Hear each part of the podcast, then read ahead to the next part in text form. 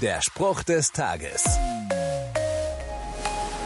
Gibt es etwas, das dich davon abhält, Gott zu deiner obersten Priorität zu machen?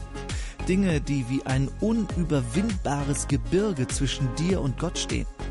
Das können Sicherheiten sein, Sehnsüchte oder Begierden, alles Dinge, die sich gerne mit besonderer Wichtigkeit schmücken. Und nun stehst du auf der einen Seite dieses Gebirges und irgendjemand hat dir eingeredet, den Haufen musst du selbst wegräumen. Das ist alles deine Schuld. Du weißt genau, das kannst du aus deiner eigenen menschlichen Kraft nicht schaffen. Sogar Jesus sagt das. Menschlich gesehen ist es unmöglich, sind seine Worte, als er über Menschen spricht, die Gott nicht die oberste Priorität einräumen können. Doch dann spricht er weiter.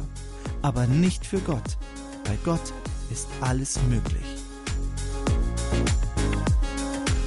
Der Spruch des Tages steht in der Bibel. Bibellesen auf bibleserver.com.